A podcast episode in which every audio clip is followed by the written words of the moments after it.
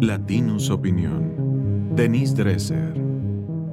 Qué grande es Lenia Batres, la ministra del pueblo, como se refiere a sí misma y repite sin cesar, la jurista más destacada de México con una reconocida trayectoria en derecho constitucional que irrumpe en la Suprema Corte para enseñarle cómo comportarse a la altura de la transformación.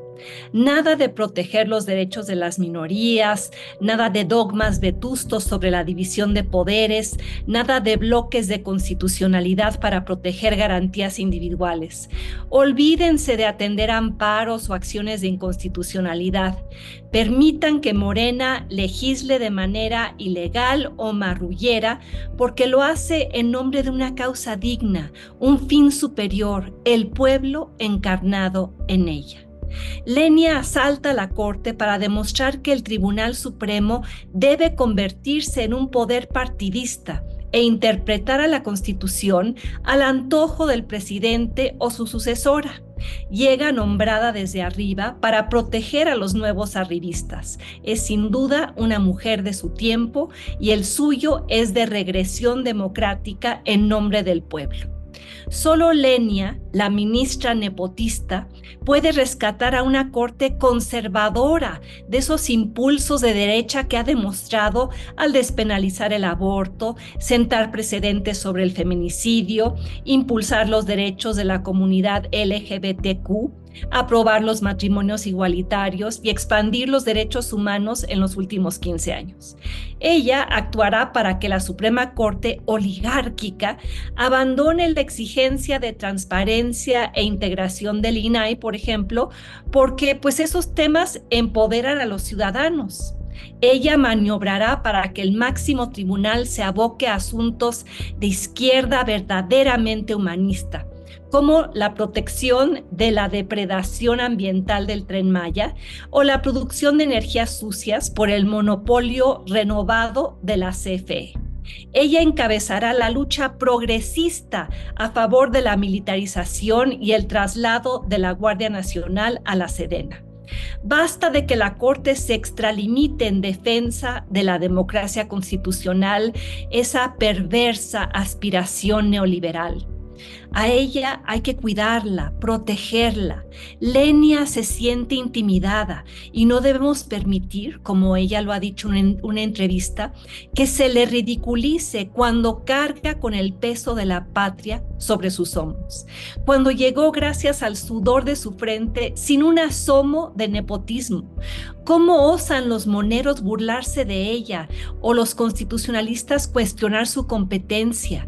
¿Por qué los ministros de la Corte no la recibieron con fanfarrias y vítores cuando su tarea es tan noble?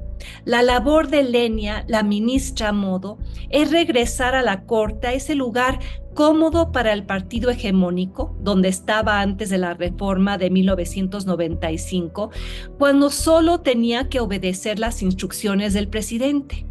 En ella, la regresión a una corte cortesana ya encontró a su mejor luchadora social.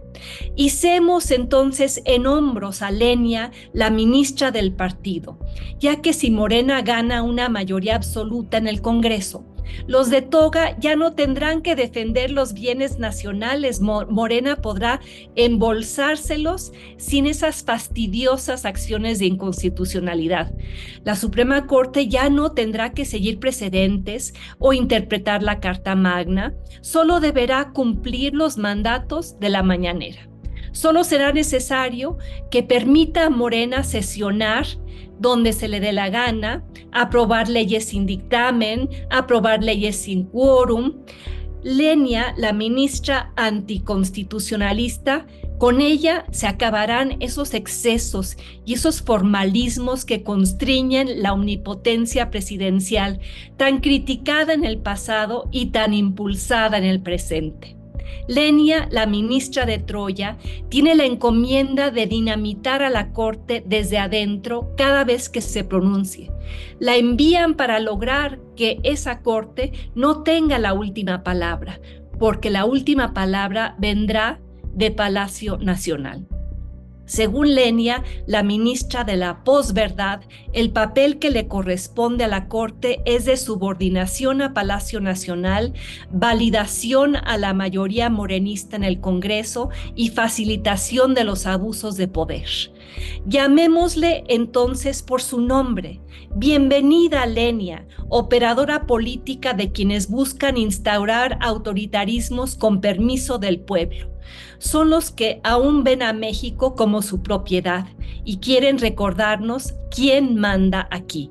Otros amos de México con una vocera que fue instalada en la Suprema Corte, pero que no cree en ella ni en la Constitución. Esto fue una producción de Latinus Podcast.